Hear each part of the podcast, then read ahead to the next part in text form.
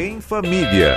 A Rádio Bandeirantes fala sobre criação e educação de filhos e filhas, com a editora-chefe da revista Pais e Filhos, Andressa Simonini. Oi, Andressa. Olá, tudo bom? Tudo bem? Você usa e-mail ainda, Andressa? Bastante. Bastante. Mas pro trabalho Mas mesmo. é o profissional, né? É. O pessoal não... O pessoal até usa algumas coisas que eu quero guardar de conta, sim, mas até o WhatsApp eu já tô guardando coisas. Às vezes eu mando lá pra alguém e fala só pra, eu- pra eu guardar. Vou mandar aqui pra você só pra gente ter. Então o próprio WhatsApp, assim, eu já tô usando como um backup. Você sabe que eu fiz um grupo, fiz um grupo, eu e minha esposa, e deletei a minha esposa do grupo. Então só tô eu no grupo. Porque, não, mas foi intencional. Porque aí eu, eu mando as coisas pra mim mesmo. Então eu tenho um grupo do eu sozinho. É. Então quando eu quero salvar alguma coisa, eu mando pra esse grupo. Exatamente isso. Eu acho que Não o é? WhatsApp tá já substituindo essa questão. E realmente, pagar e-mail é uma coisa que eu acho que a nova geração não sabe o que, que é isso. Não, não, sabe mesmo. é. não, imagina. Isso é coisa de 23 anos né, atrás. Não, esses aplicativos todos. E baixar aplicativo tem que ser de graça, né? Quando já vê lá que tem alguma coisa pra pagar, tem gente que já nem baixa. É isso aí. Bom, nós combinamos no nosso grupo do WhatsApp, grupo chamado Em Família, É. que hoje falaríamos sobre castigo de crianças. É. É realmente um assunto, assim, central na Pais e Filhos. Um tema que a gente aborda há anos. Acho que castigo é uma, uma palavra aí que muitos pais de todas as gerações, às vezes, nem, nem gostam de falar muito essa palavra, porque ela é bem forte. É. E, e a gente achou bacana trazer alguns pontos de vistas, valores que a Pais e Filhos acredita muito. E, claro, sempre embasado aí com informação de especialista que a gente estuda bastante. Começamos por onde? É o seguinte, pu- quando a gente fala de, de castigo, a gente tá falando de punição. A gente vai direto pro lado de punir aquela pessoa, né? Então, já que fique claro que o castigo aqui a gente não tá falando sobre palmada, bater, até porque eh, o Código Penal, só para quem sabe, o Código Penal brasileiro considera crime bater em crianças desde setembro de 2007. Então, assim, os pais responsáveis por bater em crianças podem chegar aí a ter uma pena de três anos. E é, e é nosso dever da sociedade zelar pelas crianças da melhor maneira. E bater não funciona. É não, é não para os pais não bater. Mas então a gente vai falar sobre castigo, né? É, o castigo é punir aquela criança de algo que ela fez errado e ver as consequências, né? Então, quando, tem, tem várias maneiras de, de castigar aí, né? Tem muitos pais que usam, às vezes, tirar coisas da criança, por exemplo. Posso até começar por esse exemplo. Fez uma coisa errada, eu vou tirar um negócio seu. Eu vou tirar o celular, o videogame por um tempo. Primeiro de tudo, eh, é super comprovado pela, pela neurociência que isso não funciona efetivamente. Tem muitos pais até que tiram uma coisa, tiram outra, já já eles falam: eu não tenho mais o que tirar porque não está funcionando. E por que que não funciona, né? O que que o, o que que a gente conclui lá também na Pais e Filhos? Que a criança ela vai cumprir aquela punição, tudo bem, então eu não posso por dois dias usar o videogame. Ela fica esperando o tempo passar. Quando passou, ela falou: pronto, tô pronta para a próxima. E aí, se vier outro castigo, eu vou cumprir. E a vida vai seguindo repetidamente. E a gente não consegue criar, a, que- educar assim de maneira coerente, que ela entenda realmente o que ela tá fazendo, né? Tem muito isso. É, outra coisa que, que o tirar o, o da criança algo, tirar algo em troca de alguma coisa, ela não para para pensar no que ela fez. Na verdade, até o parar para pensar é uma outra questão que eu vou levar. Na verdade, ela não entende qual o erro e a gente não dá a possibilidade de reparação. O fundamental é que quando a criança erre, você tem que conversar com ela e pedir para ela: você fez errado, agora eu quero saber como você vai consertar. Você nem precisa me falar agora. Você tem até amanhã de manhã para você me falar qual a solução para a gente reparar isso. Ela pode vir depois com sugestões incríveis que até os pais jamais pensaram. A criatividade delas é ótima. Pode ser de um simples pedido de desculpas até algo super criativo e aí os pais complementam com o que eles De acharem. preferência, algo relacionado à traquinagem, né? De- Relacionado para ele associar, ó, tô fazendo isso, tô me humilhando aqui, esse- passando por esse negócio constrangedor porque eu fiz isso. Tipo bater no amigo na escola. Isso. Bateu no amigo da escola. Aí você tem que falar, o seu amigo tá super chateado com você porque você agrediu ele. Não tá certo. Conversa com ele e aí fala assim: agora a gente vai pra casa e você vai me trazer a solução do que, que você vai fazer para reparar isso. Dá o, dá o senso de responsabilidade para a criança. E isso a gente está falando, não é criança grande, não, tá? É desde cedo você já pode dar, iniciar com esse senso de responsabilidade. Eu não sei se, se vocês conhecem o termo Terrible Two, né? Que é o terríveis oh. dois anos. É o período onde a criança começa a fazer a birra. É o hum. pavor dos pais. Terrible Two, a gente tem na Pais e Filhos muitas matérias no site, até para quem quiser, que estiver ouvindo, quiser entender mais sobre essa parte de desenvolvimento que é natural.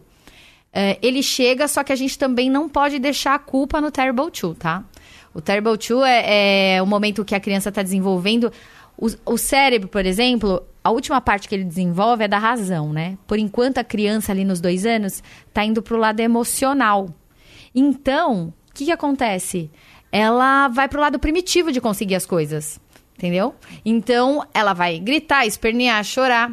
E ali você já pode começar a impor limite. Aliás, é uma palavra super importante.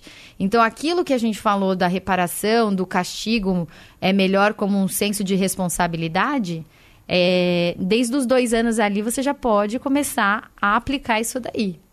São duas horas e 13 minutos. Hoje a Andressa Simonini está falando sobre, sobre castigo. Caprote tem alguma história de castigo para contar pra gente aí? Ah, olha, como que você colocava limite nos seus filhos, Capriotti? Ah, sempre conversando, não é? explicando.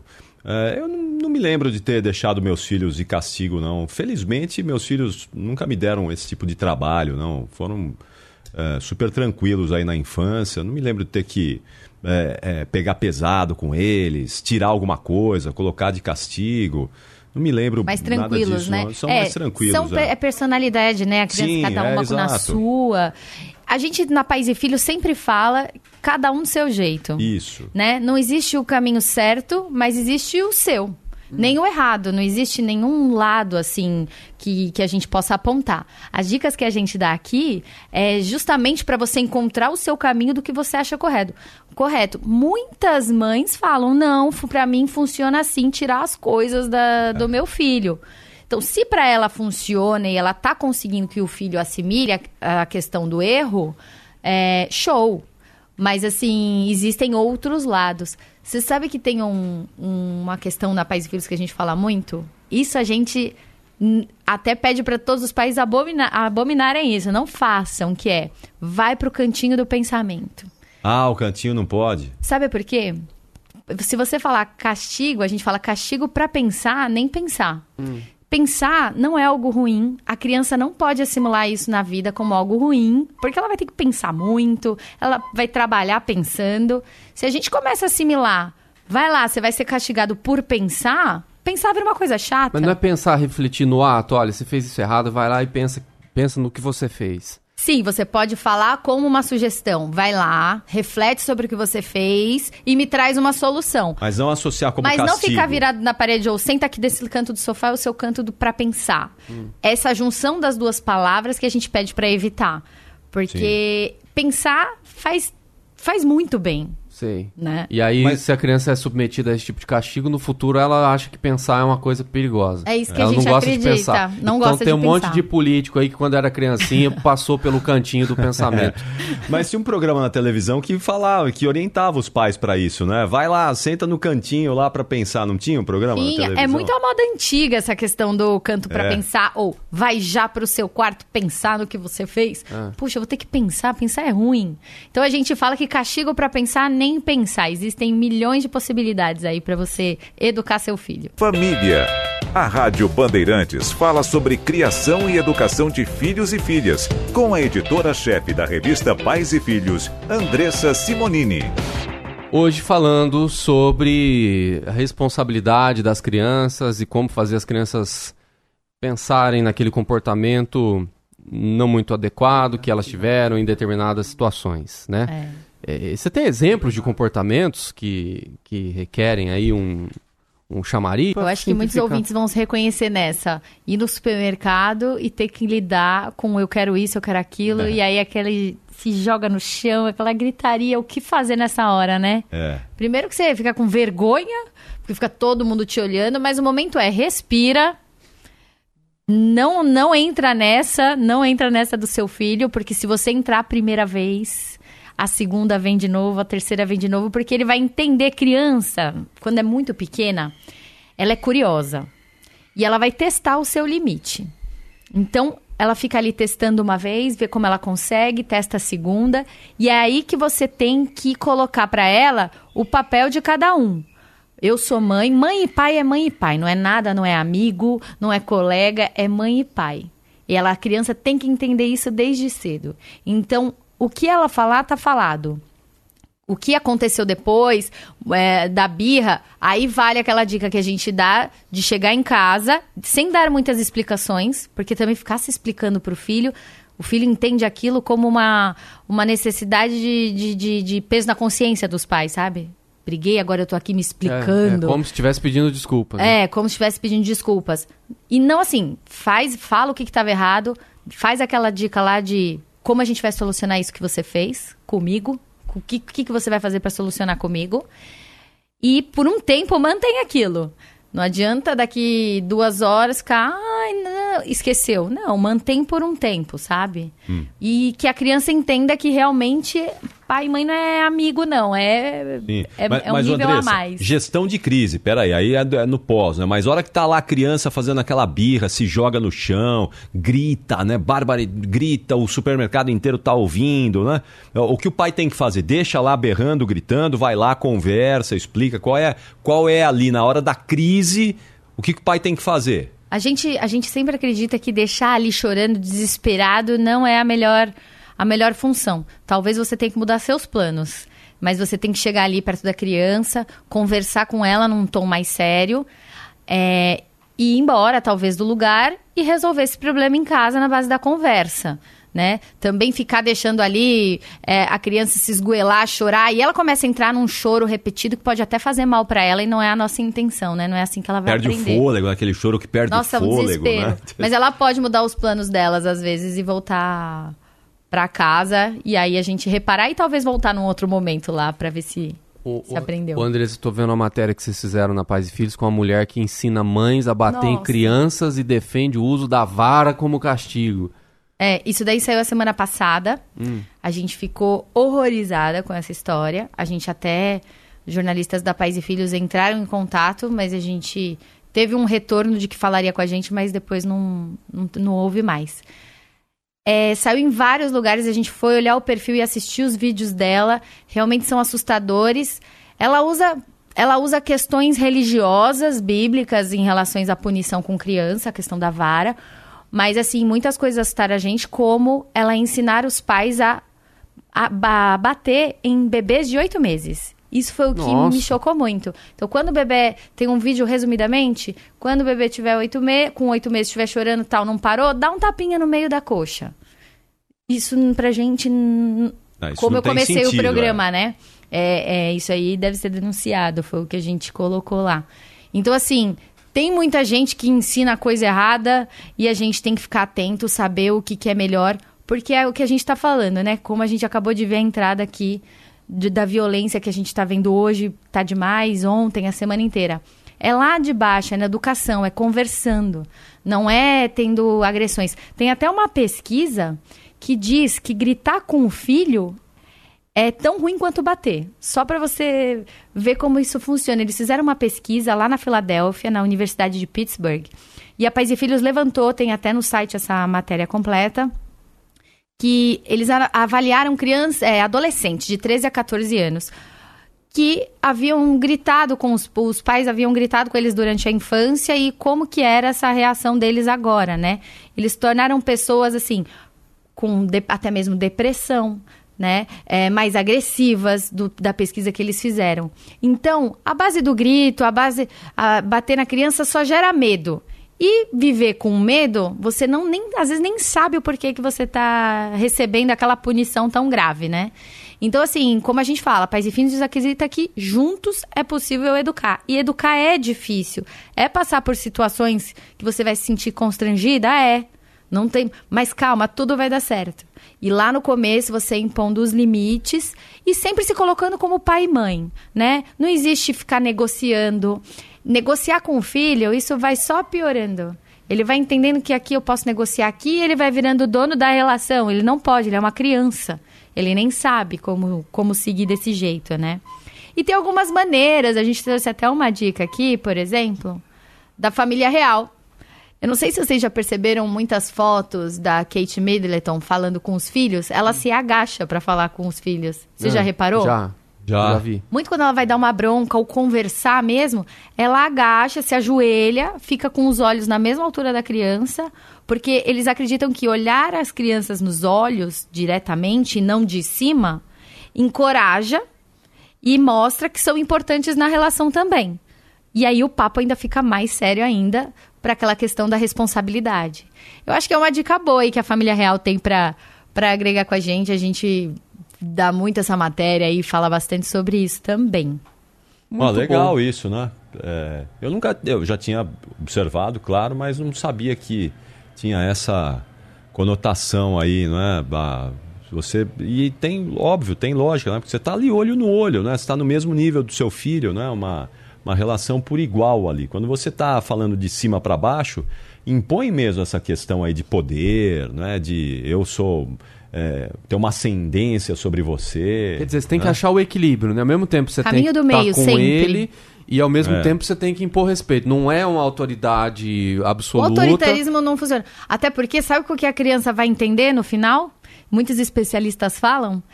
É que, então, quem é maior pode falar assim com o menor. Né? E aí lá na frente ela vai reproduzir. Ela vai reproduzir tornar uma aquilo. Se ela é igual. maior, ela vai reproduzir aquilo com o menor. Então, o papo é reto ali. Reto mesmo, no olhar. Literalmente. é. Literalmente. É. E trazer a solução. A criança tem que, tem que entender que ela precisa fazer, como ela faz parte da relação, que é mostrando esse no dia a dia, trazer essa responsabilidade e o poder de reparação disso. Eu acho que todas as entrevistas com autoridades, com prefeitos, com governadores, com presidentes da república, com senadores, deputados, eu acho que tinha que começar com a seguinte pergunta: Conte-me sobre a sua infância. Tem muita explicação. Fica tudo mais honesto, certeza. sabe? Olha, porque quando eu era criança, minha mãe, o cara vai começar a chorar na entrevista, vai, tudo vai fazer sentido. Vai, ah, então o senhor é desse jeito, porque lá atrás aconteceu isso, isso, isso, isso. Fica mais claro. É que a gente tende a ocultar a história, né? A nossa história. A gente quer analisar a história do Brasil, a história do mundo, a história da França, a história dos Estados Unidos, dos países, das nações, mas no âmbito individual no singular é, é muito complicado, tá? Eu sei, tô, tô- jogando aqui uma coisa ab- absurda também. Claro que a gente não vai fazer isso. Mas, ou pelo menos quando a gente estiver ouvindo uma entrevista com alguém que representa o povo, enfim, vamos imaginar que lá atrás aconteceu alguma coisa, que por- atrás daquele paletó, daquela máscara, né? Existe uma, uma sequência de vivências, de falta uma de educação afeto, diferente. ou de excesso de afeto, Exato. ou o meio onde foi criado, ou as expectativas que colocaram em cima dessa pessoa.